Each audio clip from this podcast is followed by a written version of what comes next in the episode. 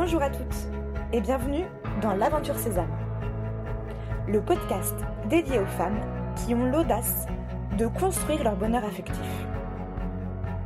Je suis Marie-Liesse Malbranc et deux fois par mois, je vous livre des réflexions et des outils pour construire la vie amoureuse qui vous ressemble.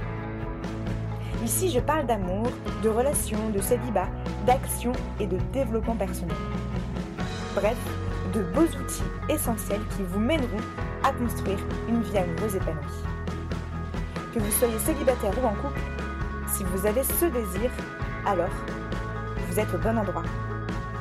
C'est parti pour un nouvel épisode. Hier, j'étais en train de travailler dans un café. Ça m'arrive 4 heures par semaine.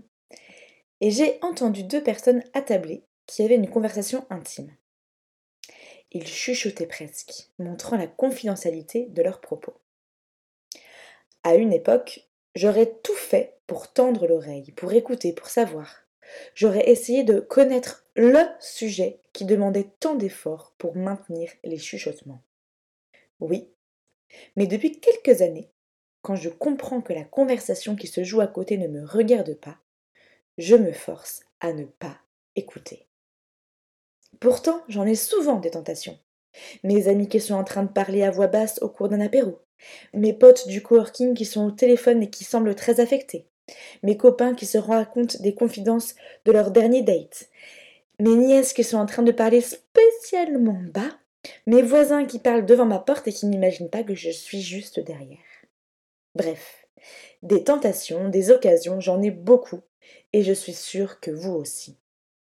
Pourtant, si les personnes à côté de moi, à côté de nous, décident de chuchoter ou de ne pas nous convier dans la conversation, c'est bien qu'elles ne nous concernent pas, on est d'accord.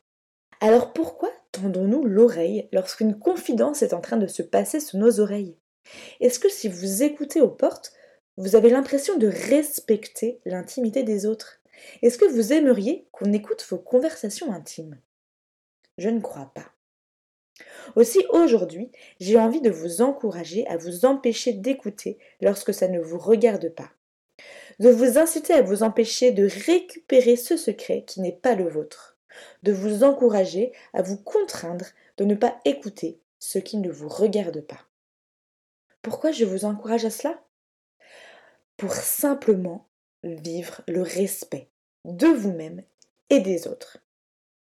En effet, depuis que je m'en empêche, j'ai acquis beaucoup plus de fluidité, de confiance, de respect de moi-même. J'ai arrêté de me sentir mise de côté parce que je n'étais pas au courant, enfin parce qu'on ne m'avait pas officiellement parlé d'un sujet. J'ai arrêté d'être blessée puisque je ne sais pas de quoi il s'agit, je ne suis pas blessée de ne pas savoir. Et j'ai appris à cueillir encore plus véritablement les confidences qui me sont faites. Du coup, quand je reçois des confidences, je m'empresse de les garder pour moi. Je ne dis pas que c'est facile, mais c'est une belle manière de montrer aux autres qu'ils peuvent avoir confiance en vous. Dans mes coachings, j'entends parfois Moi, je ne suis jamais au courant de rien, on ne me confie rien. Aussi, j'en profite pour demander à mes coachés Mais es-tu quelqu'un en qui on peut avoir confiance? Aujourd'hui, je vous éveille à cela parce que trop de personnes s'empressent d'aller raconter et déformer certaines confidences par besoin de ragoter, par besoin d'avoir des choses à dire. Mais n'avons-nous pas des vies suffisamment remplies, un monde suffisamment vaste, des désirs suffisamment profonds qui sont de beaux sujets de conversation? Pourquoi, parfois, nous sentons-nous obligés de dévier nos conversations sur les autres, les absents? En passant du temps à parler de la vie des autres, à parler des confidences des autres. Je crois que ça ne nous regarde absolument pas. La vie des autres leur appartient. Ma vie m'appartient. Et comme je n'aimerais pas qu'on parle de moi, qu'on raconte mes secrets, qu'on partage mes confidences, qu'on raconte des faussetés sur moi, alors je ne le fais pas pour les autres. Et c'est ça le respect et la confiance. Envers moi-même et envers les autres. D'ailleurs, pour qu'une relation amoureuse fonctionne, il faut du respect et de la confiance. Mais si nous ne sommes pas capables de respecter les autres, si nous ne sommes pas dignes de confiance, alors comment pourrions-nous construire une relation d'amour sereine, saine et durable? Je ne crois pas que ce soit possible. Aussi, mesdames, quel couple voulez-vous incarner? Quelles valeurs désirez-vous porter? Et pourquoi ne décideriez-vous pas dès aujourd'hui d'incarner ces valeurs? Pour vous respecter, pour respecter les autres et pour respecter votre futur compagnon. Pour vous faire confiance à vous, pour faire confiance aux autres et pour faire confiance à votre futur compagnon. La semaine dernière, j'organisais une soirée pour parler de connexion émotionnelle. Dans cette soirée, je parlais de l'importance d'accueillir l'autre sans jugement et de dévoiler sa vulnérabilité. Lorsqu'on est arrivé à des exercices plus concrets, les participants me disaient Mais je ne peux pas dévoiler ma vulnérabilité au cours d'un premier rendez-vous, je n'ai pas encore confiance en l'autre.